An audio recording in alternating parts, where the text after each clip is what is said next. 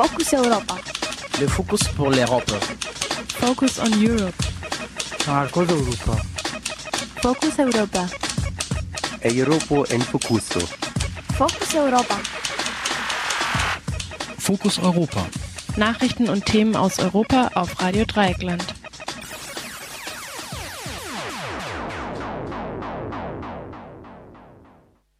The Sunni Shia division in Iraq could be getting disturbingly close to civil war. Schwere Artilleriegefechte im Norden des Irak. أما تكريت وهي مسقط رأس الرئيس العراقي الراحل صدام حسين فالسيطرة الكاملة فيها للمسلحين Ülkede yalnızca 50 bin Amerikan askeri kalacak Irak ordusunu eğitmek için. Biden işte böyle bir günde Irak'a tek başınıza yapabilirsiniz dedi. Schwere Artilleriegefechte im Norden des Irak. How can you consider them proper Muslims? Herzlich willkommen beim Fokus Europa Spezial von Radio Dreieckland. Unser aktuelles Thema ist heute die Situation im Irak. Eine wegen ihrer besonderen Brutalität gefürchtete islamistische Organisation, die sich selbst Islamischer Staat in Irak und Syrien, abgekürzt ISIS, nennt, hat den Nordwesten des Landes quasi im Handstreich erobert.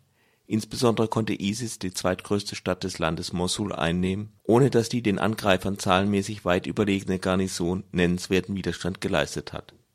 Nun fleht der irakische Außenminister Hoshea Zebari im Auftrag des irakischen Ministerpräsidenten Nuri al-Maliki die USA um Luftangriffe auf die ISIS-Kämpfer an. US-Präsident Barack Obama zögert jedoch, einfach dreinzuschlagen. Daran täte er sicher recht, denn mit einer Dosis an militärischer Gewalt lassen sich die politischen Probleme des Iraks nicht lösen. Mittlerweile hat Obama aber doch ein etwas unbestimmtes militärisches Hilfsversprechen abgegeben. Zur Verteidigung Bagdads und des Südens dürften das Militär und die Milizen der Schiiten alleine auch noch in der Lage sein. Der Irak war lange Zeit aus den Schlagzeilen, ja nicht einmal irgendwo in den kleinen Meldungen versteckt. Dabei hat das Land auch Gemüter hierzulande schon sehr erhitzt. Der Krieg unter Führung der USA nach der Besetzung Kuwaits durch Saddam Hussein führte weltweit zu Demonstrationen wie der sogenannte Irakkrieg 2003, als Bush Junior Saddam Hussein stürzte. Freiwillige zogen sogar in der Absicht, sich als sogenannte lebende Schutzschilde gegen die amerikanischen Cruise Missiles zu stellen in den Irak. Die Welt wurde nicht müde, den USA ihre Fehler vorzurechnen. Tja, und dann wurde der Irak wieder zur Rückseite des Mondes, für die sich eh niemand interessiert.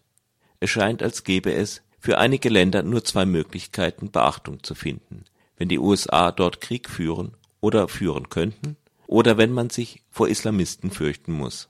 Führen die Amerikaner keinen Krieg, dann braucht man nur einen starken Mann, der die Region unter Kontrolle hält, so wie der ägyptische Putschist Assisi oder seinerzeit Saddam Hussein oder vielleicht ein freundlich lächelnder Hassan Rouhani?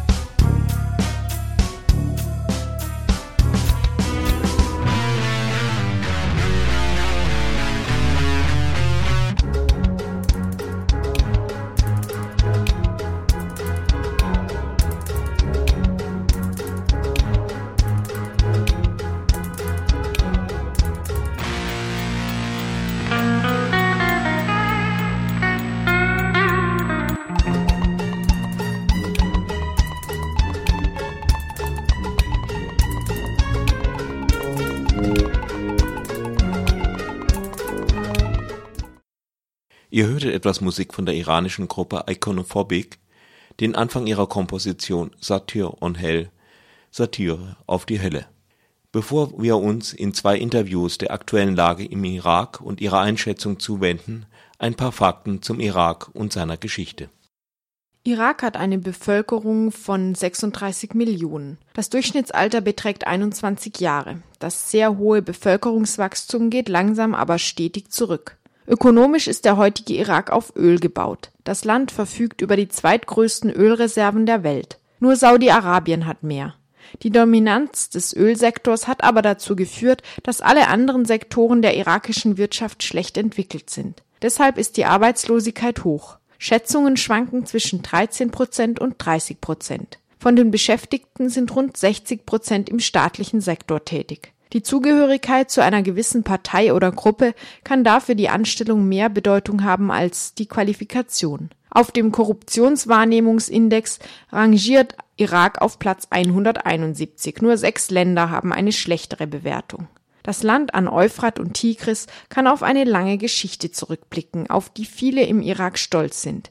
Hier wurden die Schrift und das Rad erfunden, die ersten astronomischen Berechnungen durchgeführt und die ersten Gesetze geschrieben. Der erste namentlich bekannte literarische Autor war die Irakerin Enhe Duana, die 1500 Jahre vor Homer Hymnen mit großer Ausdruckskraft in sumerischer Sprache verfasste Weitere bedeutende Literaturwerke aus dem Irak sind das Gilgamesch-Epos, dessen Autor Sin-Leki-Unini den gottgleichen Königen mit Penetranz unter die Nase reibt, dass auch sie nichts als sterbliche Menschen sind, und die Erzählungen aus Tausend und einer Nacht. In ihnen rettet die pfiffige und mutige Scheherazade die Frauen ihres Landes vor männlicher Gewalt.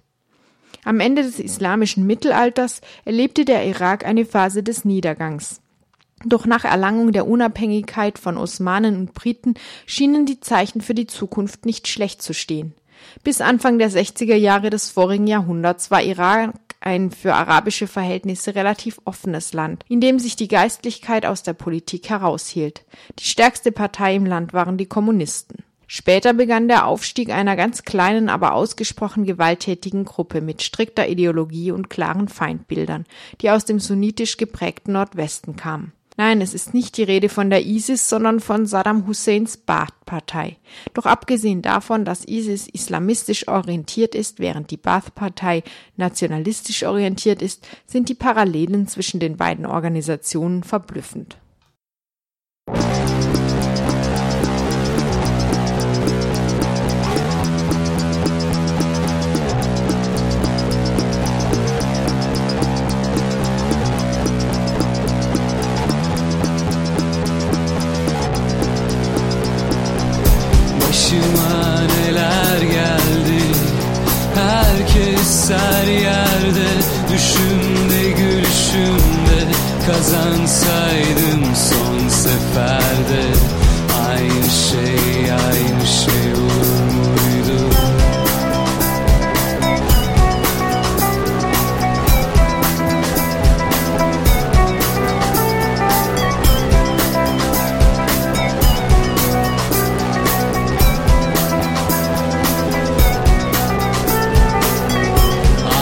Arkasına bakmadan kaçan Nasıl ödersin ücretimi Uzaktan uzağa yaklanan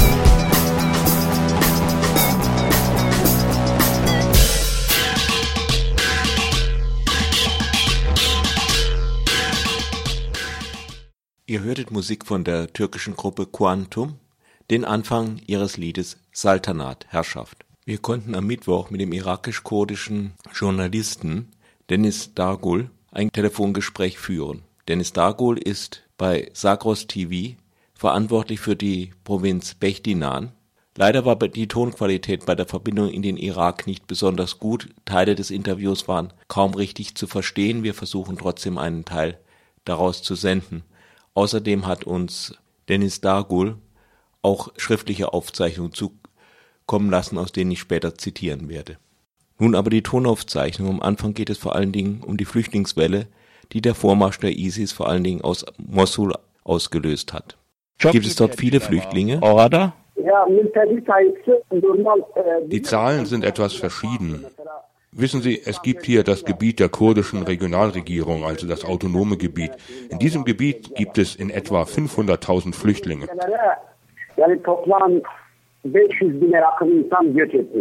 Mülteciler sind die Flüchtlinge Kurden, Araber, Christen, Turkmenen? Christian veya Türkmen Ha, bunlar karışık karışık. karışık.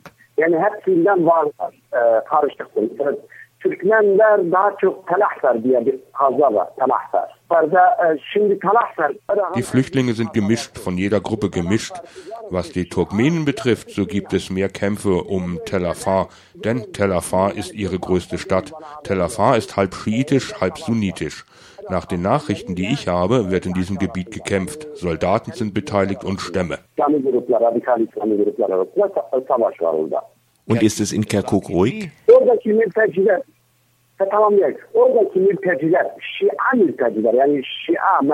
Da gibt es auch Flüchtlinge. Sie töten immer die Schiiten. Die Schiiten fliehen in das kurdische Gebiet. Im kurdischen Schengal-Gebiet sind nun von den 500.000 sind nahezu 100.000 schiitische Flüchtlinge. Kim Wer unterstützt die Flüchtlinge? Hükümeti. Die kurdische Regionalregierung. hükümeti. Cada Gibt es so viele Zelte und Lebensmittel? var mı? Ya e, biliyor musunuz burada e, sıkıntı çok yani şey anlamda söyleyelim. Bölge hükümetinin zaten hazırlıkları vardı daha önce.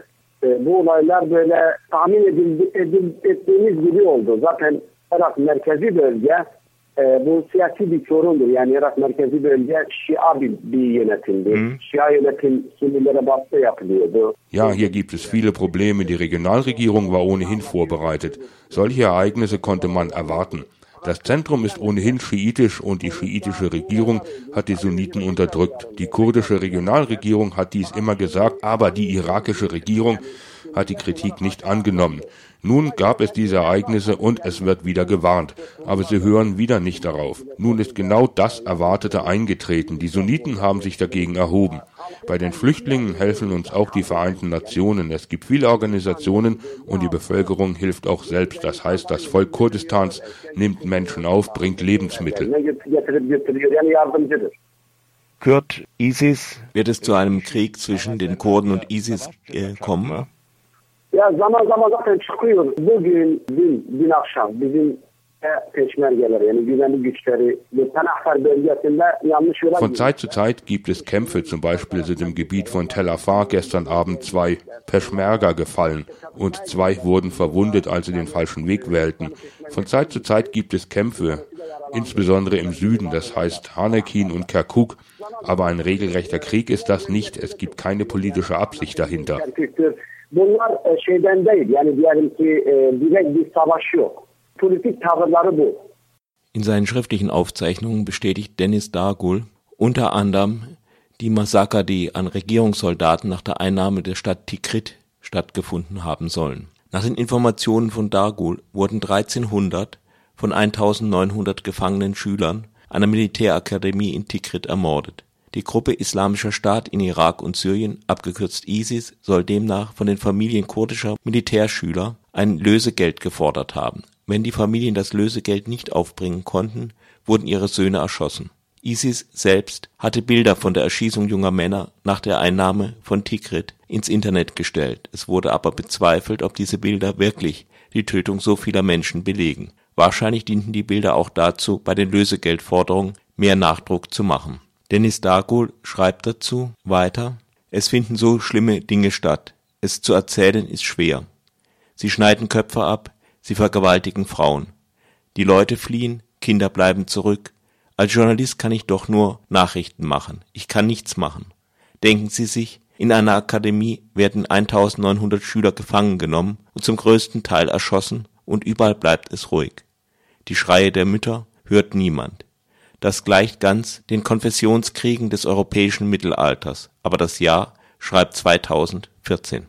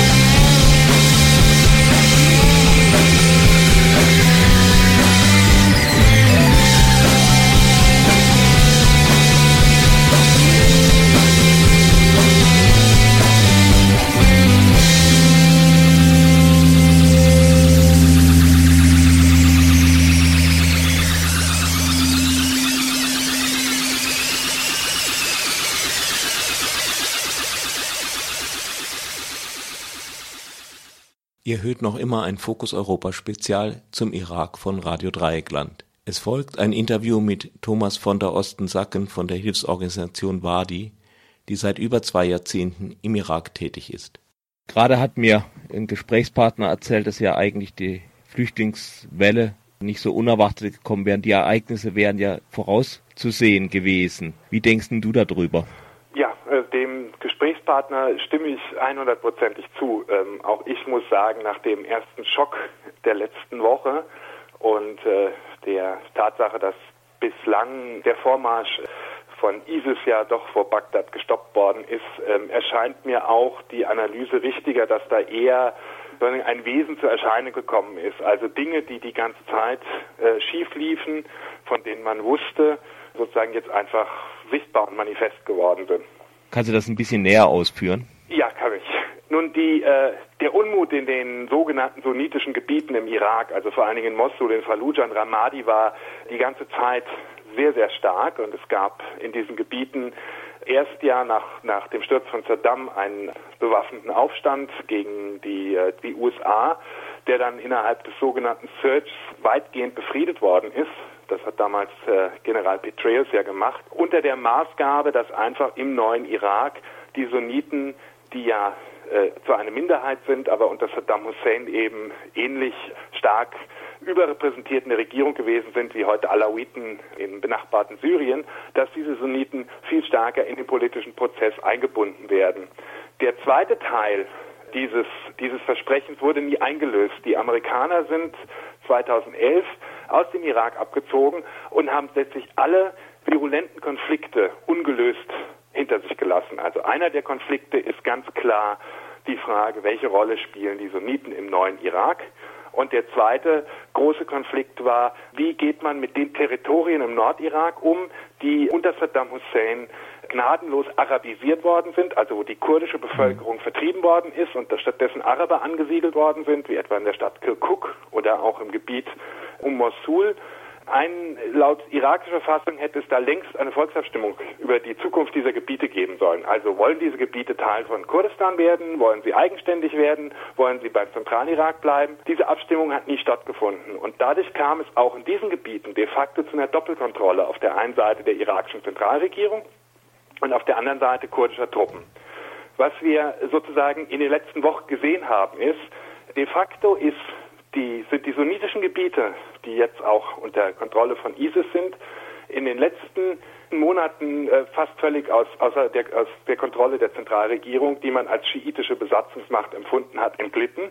Es hat in den letzten Jahren dort massive Demonstrationen gegeben, die zusammengeschossen worden sind. Demonstrationen auch, die eigentlich Teil dieser ganzen Bewegung, die man sogenannt arabischen Frühling nennt, gewesen sind.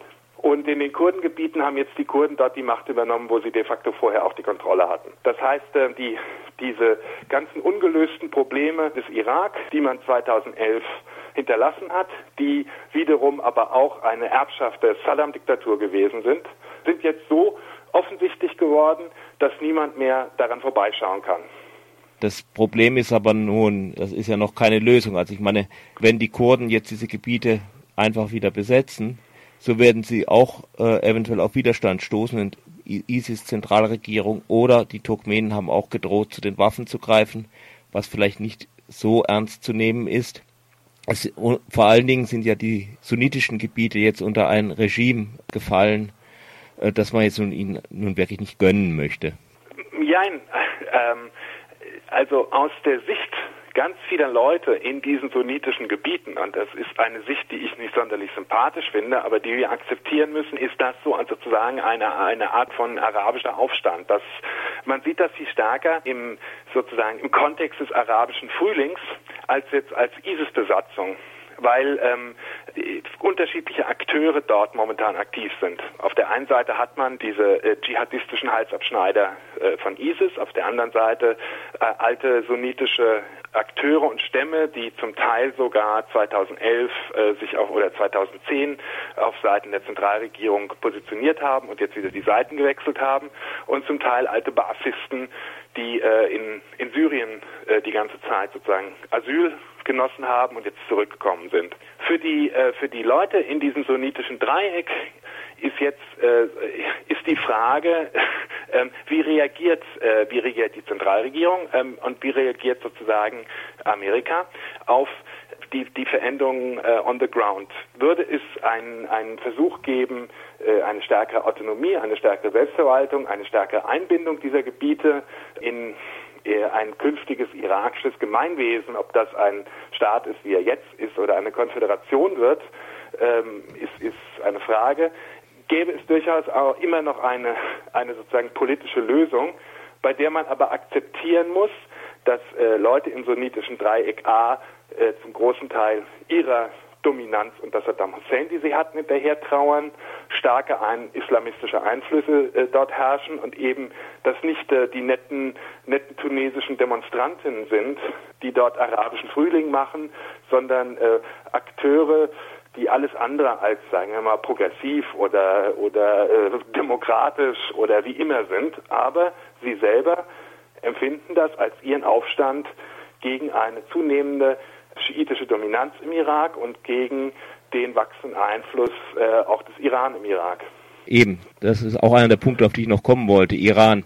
Ist es aus Irans Sicht nicht eigentlich auch keine so ganz schlechte Situation und können, kann Iran dann nicht seinen Einfluss auf das, auf den Rest Irak, auf das schiitische Gebiet ausweiten, da, ohne Probleme mit, mit den Sunniten und mit einem stärkeren Al-Maliki? Das ist eine, ja, könnt, eine große Frage. Ich, also ob äh, sicher sieht momentan vieles danach aus, dass der Iran da in gewisser Hinsicht ein Gewinner ist, weil äh, sogar jetzt die USA ihm de facto anbieten, da äh, Verbündeter im Kampf gegen den Terror zu werden, was der völlige Irrsinn ist. Man darf nicht vergessen, 70 Prozent aller gegen die USA gerichteten Anschläge im Irak waren iranisch finanziert oder organisiert. Ja, man muss das, das sagen, dass der, Außenminister da weiter vorgeprescht ist als Obama selbst. Ja, äh, ich hoffe auch, dass, dass diese neue, äh, dass dieser neue Honeymoon nicht äh, sonderlich lange dauert. Aber es ist einerseits so, äh, der Iran ist der maßgebliche, maßgebliche Motor dieser Konfessionalisierung, die im Moment einfach äh, alle Bereiche im Nahen Osten durchdringt, äh, sei das in Syrien, sei das im Irak, sei das im Jemen, sei das im Libanon. Mhm. Der Iran hat da kurzfristig, profitiert da kurzfristig von. Ob langfristig ein, ein Aufstand der Sunniten in der arabischen Welt den Iran so viel hilft, ist fraglich. In, in der arabischen Welt, nicht in Persien, in der arabischen Welt sind sunnitische Araber schlicht die Mehrheit.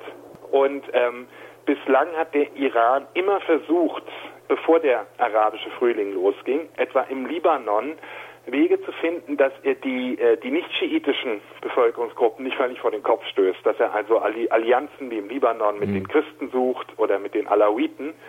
Wenn jetzt äh, die irakische Armee unter iranischer Kontrolle sich zunehmend in eine schiitische Miliz verwandelt und es äh, ist dort im Irak sozusagen in der Wahrnehmung der Akteure zu einem schiitisch-sunnitischen apokalyptischen Endkampf kommen sollte, tritt man da Dynamiken frei, die keiner mehr kontrollieren kann, auch der Iran nicht. Und äh, es ist, denke ich, eine, eine europäische Erfahrung auch, dass Religionskriege oder Religion, religiös motivierte Kriege, bei denen die Akteure glauben, dass sie da irgendwie Gottes letzten Willen erfüllen, ganz schnell vollkommen außer Kontrolle geraten und ähm, häufig ihren Verursachern früher oder später sehr, sehr stark auch als Bumerang zurückkommen. Zum Schluss die schwerste Frage natürlich.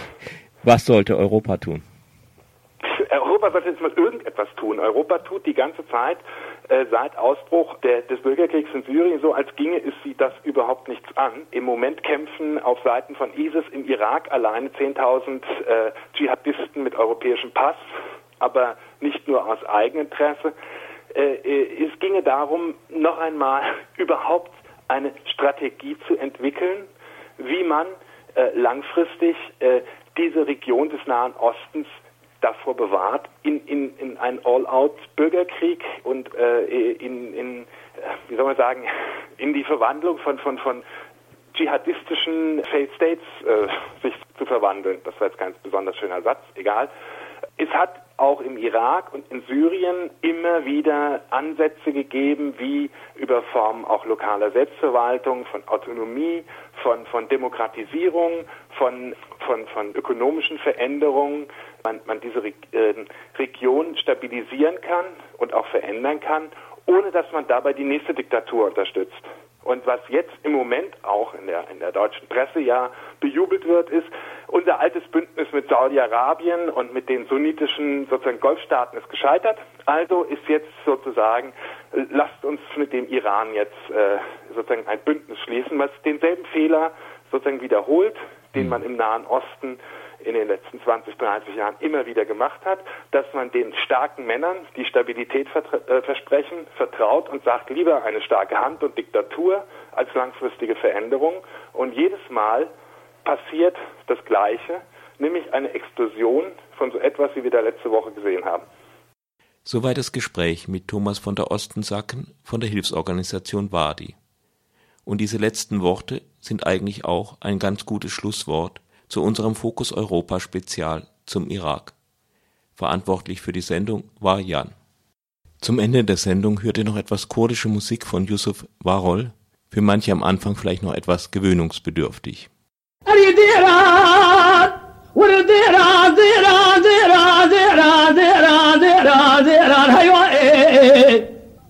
قولي ذيرانك هذيك ويرا مشاود الزنيرة والزنيرة هيوا بكان كاكو بكان آجر وانی کابل دلوال و گرازنی ویرم دون زدی شاب سر شام غذای ایلوزی ما رحمی خواه رحمی میره حیوائی مدی سی سوار سوار بونین ملاز گراد تورا شیر سوار پیشی نسدی خیالت. سواری سلفی سوار فتلایه سواری لداویه داجو چوین چوینا گیزویه شیل پیلاتی لرشگار رضای سودا بی سودا کوینی را حیوائی حمزو حسن خیده نابار کری گون رزا که از بقربا تو ما کسی کشه بره ده پاشتا مغلی بزم اینی رهیو رزا خیده نگا لسر فتولا کره گازی که امینوش برکوما شوي شعب كشن. مصطفى عزيز الحسن فاشا از يا مياره ام اسم من از راجير اسم جاب أبي خويتي لي رشقال مصطفى كالاميره قال مرقاشه وشاب قليل ابو كيس البخيل بسلمان لبابا هذا بقرينه. halkaan yuxunaabada saaqisi xobiglaabdamiirahayo adiran diran diran diran diraw dirana ashadifatula roza xasi soole mola boobi khubtani maheehi aabe hoy oyomay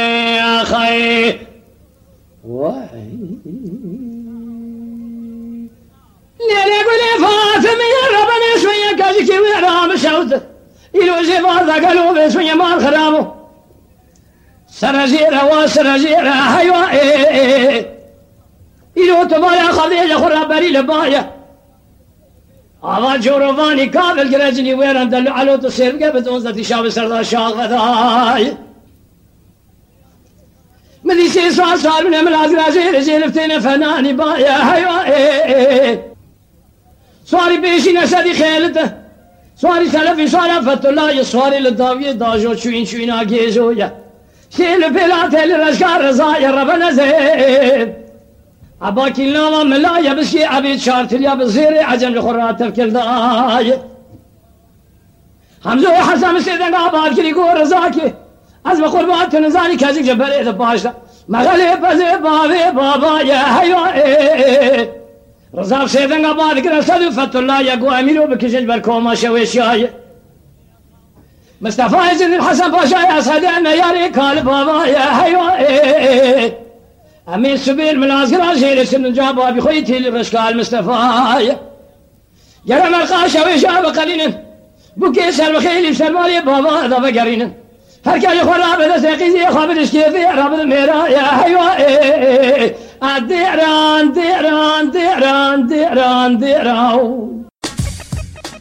Das war Fokus Europa von Radio Dreieckland. Produziert mit finanzieller Unterstützung des Europäischen Parlaments.